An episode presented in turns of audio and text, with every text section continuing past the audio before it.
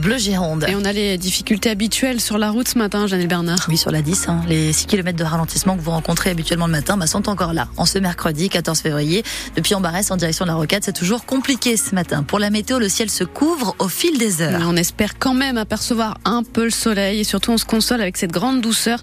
Un peu de fraîcheur ce matin, mais le mercure va dépasser les normales de saison cet après-midi jusqu'à 20 degrés sur le sud Gironde, 19 à Lacano, Arès, Saint-Émilion et Bordeaux. On fête l'amour et les amoureux aujourd'hui. Oui, c'est la Saint-Valentin, mais en ce 14 février, il ne faudrait surtout pas oublier tous ceux qui sont encore en quête du grand amour. Alors on a peut-être une solution pour vous si vous êtes concerné.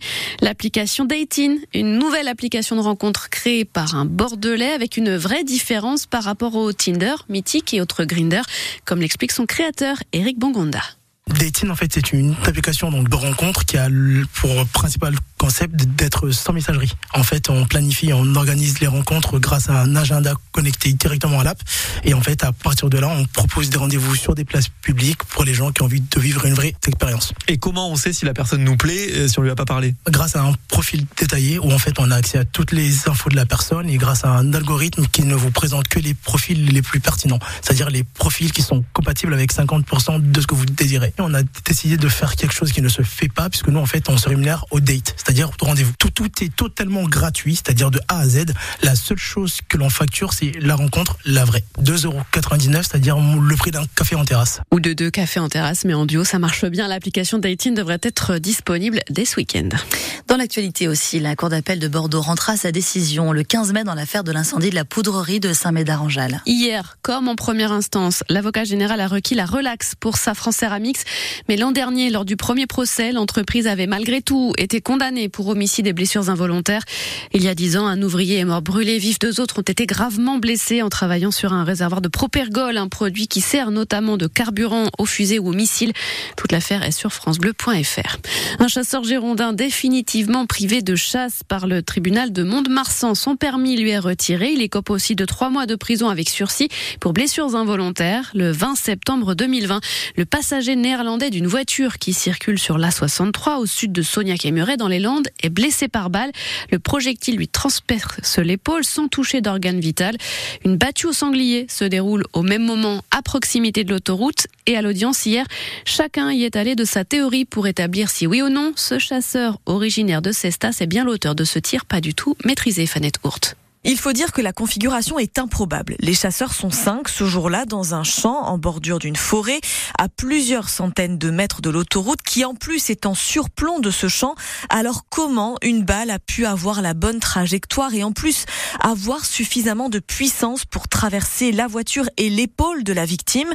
D'ailleurs, selon l'avocat du chasseur, quels que soient les rapports, les experts, les constatations, il est impossible de savoir exactement comment cela a pu arriver.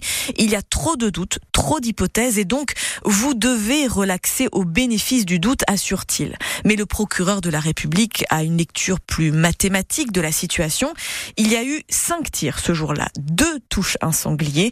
Un autre est dans la direction opposée de l'autoroute. Il reste donc deux coups de feu. Les deux tirs de ce chasseur qui est le seul à être tourné vers l'autoroute. Et il y a bien un homme blessé par balle et donc les faits sont têtus, insiste le procureur. Il a commis un acte qui a failli être irréparable, c'est une certitude, et on peut dire que lui aussi a eu beaucoup de chance, conclut-il. Les précisions de Fanette Hourt, un adolescent de 17 ans, contrôlé en grand excès de vitesse sur la nationale 89, nous apprend Sud-Ouest. Dimanche, le jeune homme a été flashé à 172 km heure au lieu de 110 à hauteur de Béchac et Caillot. Il circulait sans permis et sans assurance à bord d'une voiture qui n'était pas la sienne, empruntée à un proche. Elle a été placée en fourrière. Deux autres automobilistes ont également été contrôlés à 180 113 et 182 km heure sur cet axe. La France rend un hommage national à Robert Badinter ce midi. Une cérémonie en public et en plein air sur la place Vendôme à Paris devant le ministère de la Justice. Pour l'avocat, ancien garde des Sceaux, artisan de l'abolition de la peine de mort en 1981, mort la semaine dernière à l'âge de 95 ans. Sa veuve, Elisabeth Badinter, a fait savoir qu'elle ne souhaitait pas y voir de représentants du Rassemblement national ou de la France insoumise. Le RN n'ira pas, mais deux élus insoumis participeront à cet hommage. Et au même moment, à midi tout à l'heure, le personnel de justice de Libourne est également appelé à se réunir en robe au tribunal pour un hommage à Robert Badinter. Sa disparition a ému beaucoup de magistrats et d'avocats, affirme le procureur de la République de Libourne, Loïs Rachel. La SNCF ambitionne d'assurer un TGV sur deux ce week-end. C'est dire si les trains vont se faire rares de jeudi soir à lundi matin. Préavis de grève des contrôleurs déposés par la CGT et Sudrail.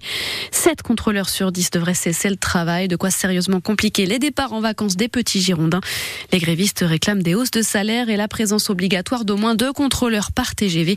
La SNCF doit communiquer ses prévisions de trafic pour le week-end dans la matinée. Et puis en hockey sur glace, les boxeurs de Bordeaux ne rateront pas les playoffs de la Ligue Magnus, qualifiés pour la huitième saison consécutive après leur victoire 5-3 à Chamonix hier soir. Il reste maintenant cinq matchs aux boxers pour préserver leur quatrième place, synonyme de quart de finale à la maison. Le premier vendredi face à la Lanterne Rouge, Briançon.